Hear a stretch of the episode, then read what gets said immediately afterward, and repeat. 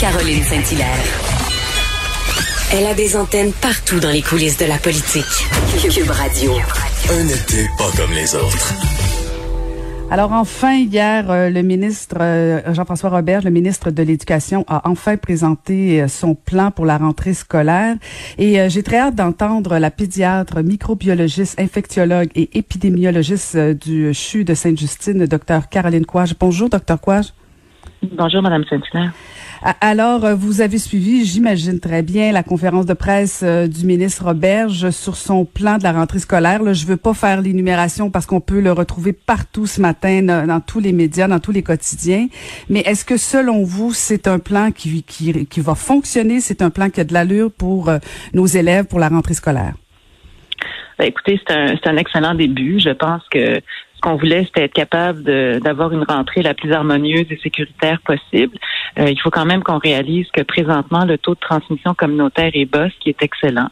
Donc, on commence avec ce plan-là, puis je m'attends à ce que, évidemment, si jamais on voit qu'il y a euh, énormément de transmission dans la communauté ou ailleurs, ben, qu'il y a des modifications. Puis, euh, je pense que le, plus important, ça va être que les différentes écoles, puis que les professeurs le regardent, puis voient ce qui est euh, implantable ou pas. Là, c'est sûr que du point de vue de la santé publique, les grands principes ont été respectés.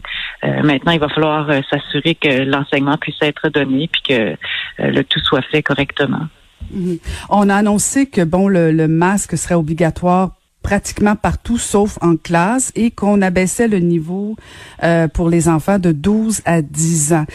Il me semble pas me tromper que vous avez toujours dit bon que c'est pas c'est pas les enfants qui sont euh, nécessairement les plus problématiques. Est-ce que c'était une bonne idée de baisser euh, l'âge du port du masque à 10 ans?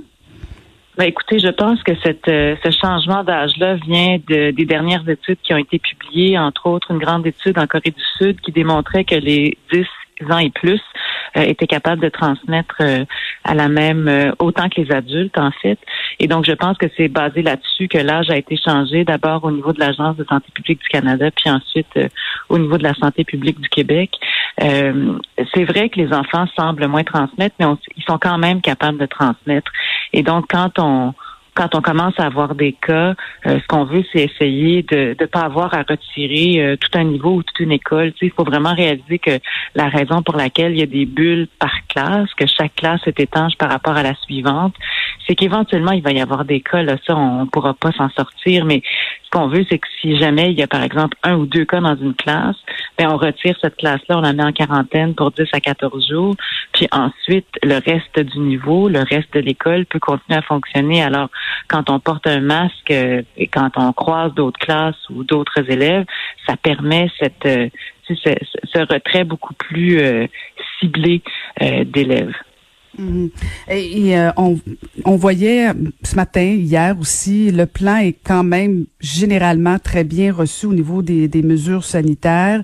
Euh, il en demeure pas moins que on a vu qu'il y a quand même au Québec euh, une frange de la population qui est, qui est anti-masque. Vous qui êtes pédiatre, un enfant dont, dont les parents sont anti-masque, est-ce que est-ce que vous êtes inquiète pour ces enfants-là qui soit n'iront pas à l'école ou qui pourraient développer de l'anxiété à cause de, de, de leurs parents?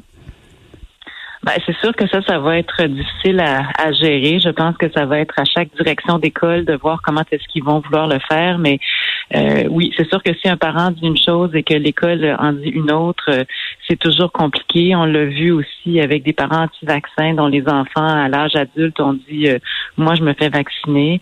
je pense que quand je, je l'ai dit, je l'ai redit, là, la, L'imposition du masque s'est fait rapidement, euh, basé sur des données scientifiques. Et en fait, on comprend que c'est difficile à, changer des comportements rapidement. C'est quand on a imposé le port de la ceinture de sécurité euh, euh, dans les automobiles, ça s'est pas fait en criant lapin. Il y a eu des amendes, il y a eu des campagnes de sensibilisation, mais pour ce qui est du port du masque, on a le choix entre porter un masque pour se protéger et protéger les autres versus retomber en éclosion à grande échelle puis euh, être obligé d'être reconfiné, ce qu'on veut absolument pas. Donc, si on est capable de gagner quelques mois euh, et, et, moins de cas pour pouvoir continuer à fonctionner, que notre société continue à fonctionner en, en attendant, entre autres, l'arrivée d'un vaccin et d'un traitement, je pense que ça vaut la peine. Mhm. En même temps, ceux qui sont euh, les, porte-parole des anti-masques euh, n'ont même pas l'air à croire que ça existe. Donc, même quand vous parlez d'éclosion, euh, j'ai l'impression qu'on prêche un peu dans le désert. C'est comme si pour eux, ça n'existait pas. On avait tout inventé ça. Là. Oui, je l'entends. Euh, je ne sais pas ce qui peut être dit d'autre. Je dirais, on a juste à regarder les nouvelles puis voir ce qui se passe ailleurs dans le monde. Euh, euh, L'Espagne est en train d'être de, de, obligée de reconfiner. L'Australie a reconfiné. Je veux dire, on le voit ailleurs. C'est sûr que il y en a qui font la maladie de façon légère. Malgré tout, certains qui ont peu de symptômes développent des complications à long terme. Il y en a qui sont encore épuisés des mois après leur infection, qui ont toujours pas retrouvé le sens de l'odorat.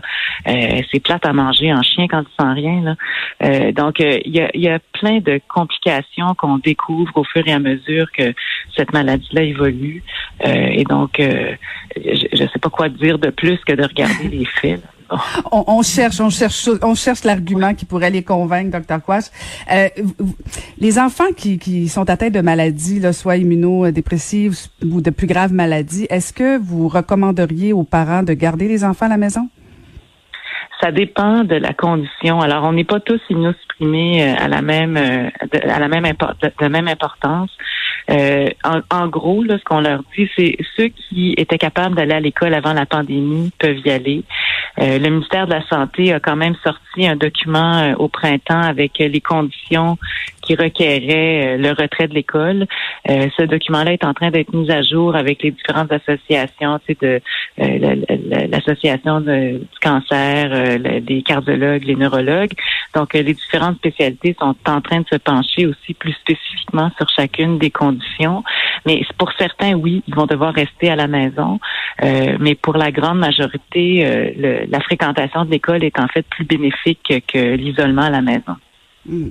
Donc, vous avez épluché, j'imagine, le, plan du ministre Roberge. Est-ce que, selon vous, il y a un aspect qui n'a pas été abordé ou qui, a, été un peu trop évacué? Ou si le plan fait le tour des questions sanitaires, mais pédagogiques aussi? Ben, je vous dirais que là où euh, je vois un enjeu, c'est vraiment de voir comment est-ce que les heures de lunch vont euh, vont, vont se faire. Euh, je pense que ça c'est un grand défi parce que selon les différentes écoles, les, le fonctionnement est différent. Puis là, c'est clair que si on veut manger, le port du masque est impossible. Et donc, il va falloir voir comment est-ce qu'on réussit à garder les les groupes assez séparés les uns des autres, avec un mètre idéalement de distance entre les enfants. je pense que la le, je vous dirais d'un point de vue pédagogique, quand on va basculer vers euh, euh, Euh, je ne sais pas à quel point ces choses-là sont bien développées. Je pense que tous les profs sont en train de travailler présentement, mais la prestation de cours en virtuel est, est fort différente d'une prestation de cours en présentiel. Et donc, il faut quand même s'y préparer. Euh, il va y avoir des, des enfants qui vont manquer de façon ponctuelle parce qu'ils vont être malades. C'est pas nécessairement toute la classe qui va partir. Donc, cette gestion-là aussi va être complexe. Et la gestion des symptômes le matin. Ça, ça n'a pas été complètement détaillé dans le plan, mais à qui revient la responsabilité de dire ce matin mon enfant est malade, je le garde à la maison, je vais le faire tester. Il est malade en plein milieu de la, de la journée. Euh, euh, là, on, on, attend le parent, il va aller se faire tester, ça va, on verra. Mais donc toute cette gestion de symptômes euh, va être à faire. et, tous les corridors de service aussi. Là, comment est-ce que bon présentement il semble y avoir un, numéro central où les parents vont pouvoir appeler puis se faire référer. On espère rapidement un centre de test pour pouvoir avoir un, test pour qu'on puisse ensuite savoir euh, si on a besoin de retirer l'enfant et la classe ou pas. Là. Mais donc, ces, petits éléments-là restent à, signaler, mais je pense que ça va se faire dans les prochaines semaines avant le, début des classes. Mais il faut absolument que les parents aient cette information-là avant que les classes reprennent.